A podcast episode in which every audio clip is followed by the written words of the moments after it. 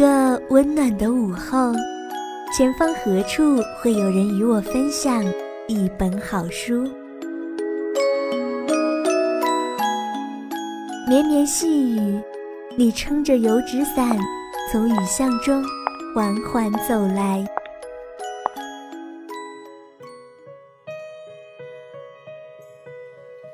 手捧一杯清茶。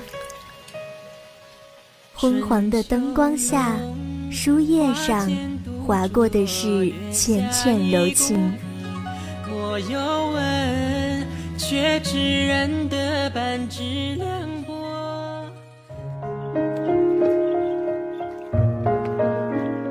历史书卷浩如烟海，校园文学金谷园带你走进文学世界。分享文字心情。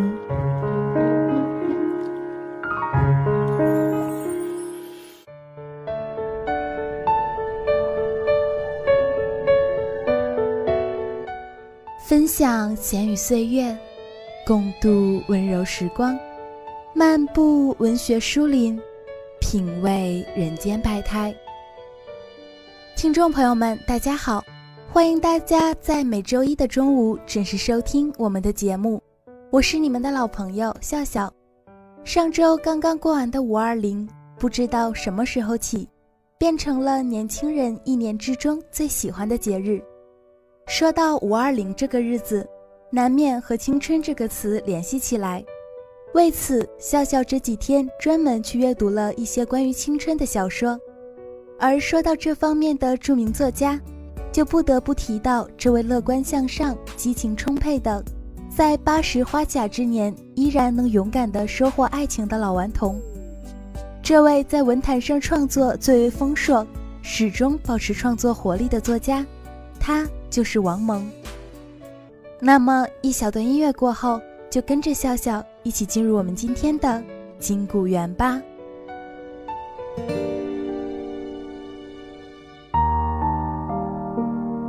一段闲谈，一首诗，一曲诗篇，一席话，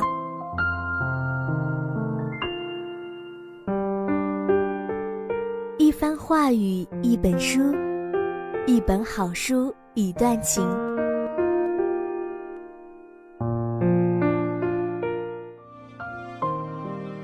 一段时光，一段记忆。闲语岁月，我们一起聆听。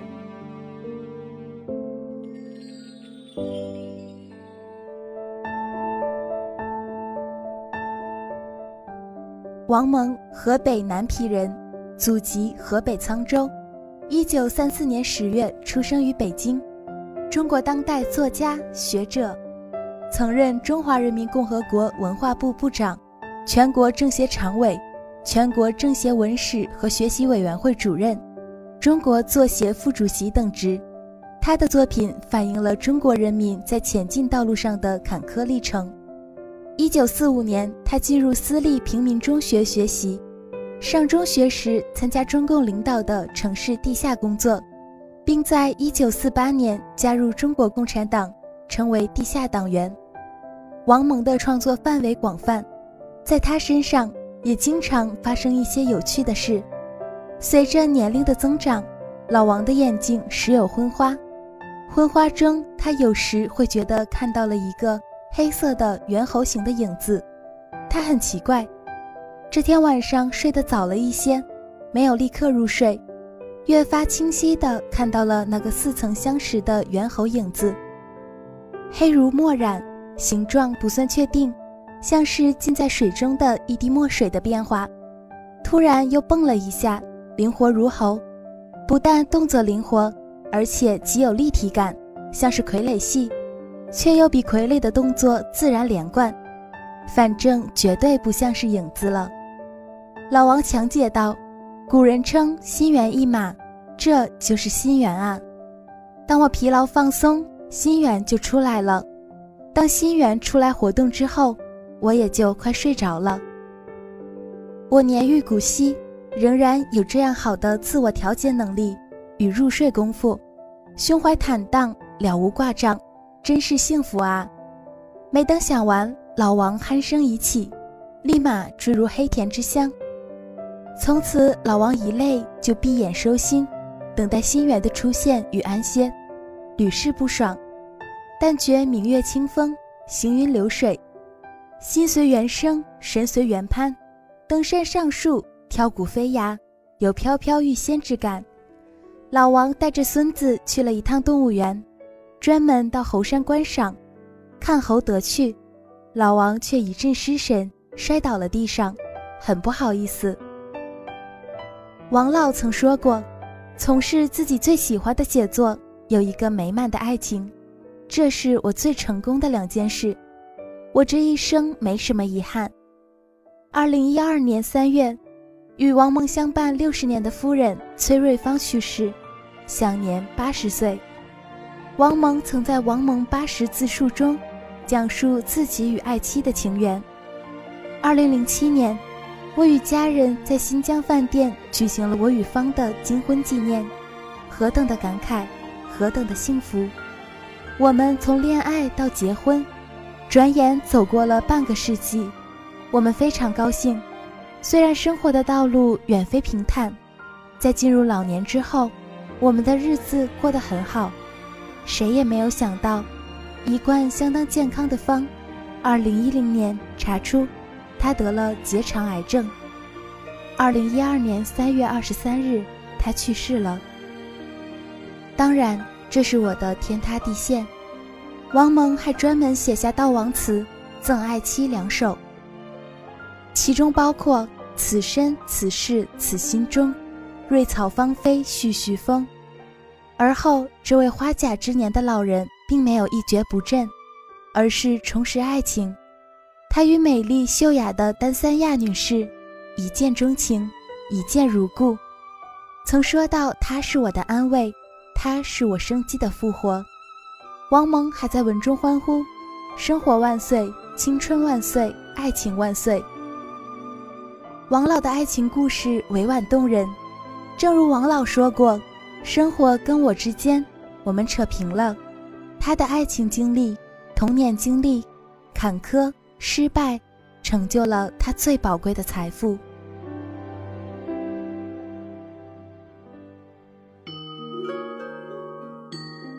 嗅一嗅，料峭寒冬里的梅香。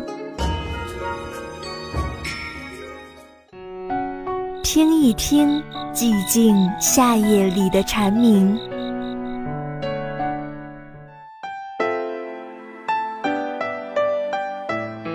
在繁华尘世中寻找心灵的净土，在万般寂静中漫步文学的书林。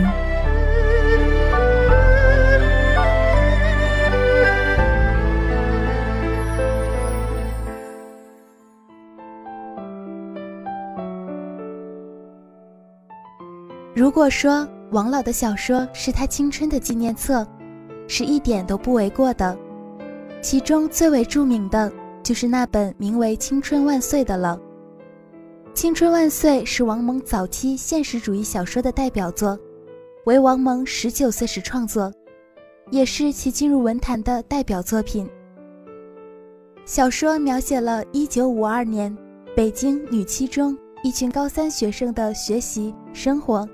赞美了他们不断探索的精神，昂扬向上的斗志，如诗似歌的青春热情，同时也探讨了当时学生中普遍存在的矛盾和问题。作品主要描写了郑波、杨强云等一些学生党员对一些生活困难、思想落后的女学生，如天主教会仁慈堂中长大的孤儿胡玛丽。出身资本家家庭的二小姐苏宁，一心想当科学家，对集体和他人缺乏热情的李春等人的热心帮助，使他们最终都能融入到学校这一大家庭中来，共同进步，展现了新中国成立之初中学生们之间的互帮互助的良好氛围和很高的思想觉悟。同时，作品中也穿插描写了郑波和杨强云努力改正自己的缺点，提高学习成绩，以及郑波与田林、杨强云与张世群之间的不成熟的朦胧的爱情故事。文中的郑波无疑是一个接近完美的人物，在斗争时期，年纪尚小的他就勇敢地参加了战斗，毫不退却，成为了团的分支书记。在结束了斗争，国家号召和提倡学习的时候，他又开始努力学习。那种拼命学习的劲头是任何人都比不上的。郑波的一切都是靠自己的努力得来的，他乐于助人，勇于拼搏。书中郑波的形象是近似于伟大的，无论何时都可以努力走在大家的前面，做大家的领路人。郑波是大家学习的优秀榜样。相较而言，杨湘云便显得活泼可爱且热情似火，也更贴近我们的生活。他有各种各样的朋友：可爱的张世群，忧郁的苏宁，沉稳的郑波。他敢爱敢恨的性格坦诚直率，因而受到了更多人的喜爱。郑波曾对杨强云说。我羡慕你，羡慕你的热情似火，你的不顾死活的勇气，你勇往直前，义无反顾，你到处留下痕迹，到处都是主人。这一段评价足见强云的可爱特别。李春是一个带有一些反面色彩的人物，他对人大方，但内心自私；他博学多才，却不愿帮助别人；他才华横溢，却自以为是。这样的性格使他在每每接近成功时注定失败，他却将失败归结于运气不好。李春在失败的打击、同学的批评、老师的指引下，终于一步一步认识到自己的错误，最终也开始帮助别人，参与各种活动，为班级赢得荣誉的同时，也为自己赢得了一份真诚、一份快乐。这本小说的序言也特别的让人难忘，有那小船上的歌笑，月下校园的欢舞，细雨蒙蒙里踏青，初雪的早晨行军，还有热烈的争议，跃动的温暖的心，生动形象地描写了那个年代美好的校园时光。同整部小说一样，这首序言写满了那个时代的年轻人特有的燃烧的。沸腾的热情，在经历了战争苦难之后，面对新生的祖国，他们从心底发出了真切的呼唤，渴望与向往，誓言与畅想，无一不展示了那个时代青年人特有的献身祖国、建设祖国的自豪与责任、豪情与壮志。在小说创作中，大量运用抒情的笔法。使某些章节段落更近似诗歌和散文，这是《青春万岁》在文体上比较明显的特点。如果用传统的眼光看，当时不满二十岁的作者更像抒情的诗人。由于对生活的爱，这种被生活所强烈的吸引、强烈的触动着的感觉，使我走向了文学小说。给人印象至深的。却不是精心构织的故事段落，而是作者对生活的爱的情感的一次次喷涌。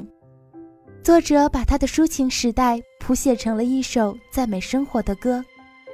小说里的人物像当年生活里的中学生一样天真可爱，他们有着各自独特的性情爱好，心中燃烧着爱党、爱祖国、为社会主义事业献身的青春热情。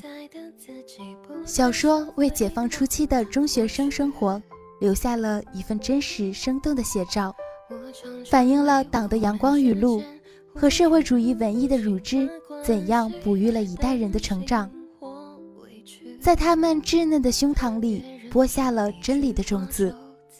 学习本来是一个枯燥无味、难以用文学语言来描述的事情，但王蒙小说《青春万岁》中。作者描写了郑波、杨强云和其他同学的学习生活，都写得惟妙惟肖，又特点鲜明，各不相同。选文是小说中描写杨强云怎样学习的一段。作者先是用一个排比句，将杨强云的学习方法和李春、袁心之、郑波的学习方法不同之处生动地展现出来，并点出了杨强云做功课时，忽而像唱歌一样的自在，忽而像打架一样的凶猛的特点，可以说是准确地抓住了。他学习时的最主要特点，然后在后几段中举几个生动的小例子，再现了杨强云学习时的情景。选文的语言，选文的语言轻松活泼，充满感情色彩，能迎合少年读者的心理，还善于运用生动新颖的比喻，如将数学比作音乐，将学外语数学的乐趣比作享受音乐的乐趣。这些都增加了作品的感染力。王老的这本小说也同样受王老的这本小说也同样受到影视界的欢迎。黄树琴执导的影片《青春万岁》，根据王蒙同名小说改编，围绕五十年代初中学生特有的青春美，表现了一群不同思想性格、充满青春活力的女学生的神态风采。影片具有浓烈的时代感，从生活实际出发，细致入微地展示人物的心理活动，并努力纵深开拓，形成隽永淡雅的艺术风格，创造一种富有浓郁生活气息和时代风貌的情境。该片获得1984年苏联塔什干国际电影节纪念奖。王蒙的一生经历了很多不寻常的故事。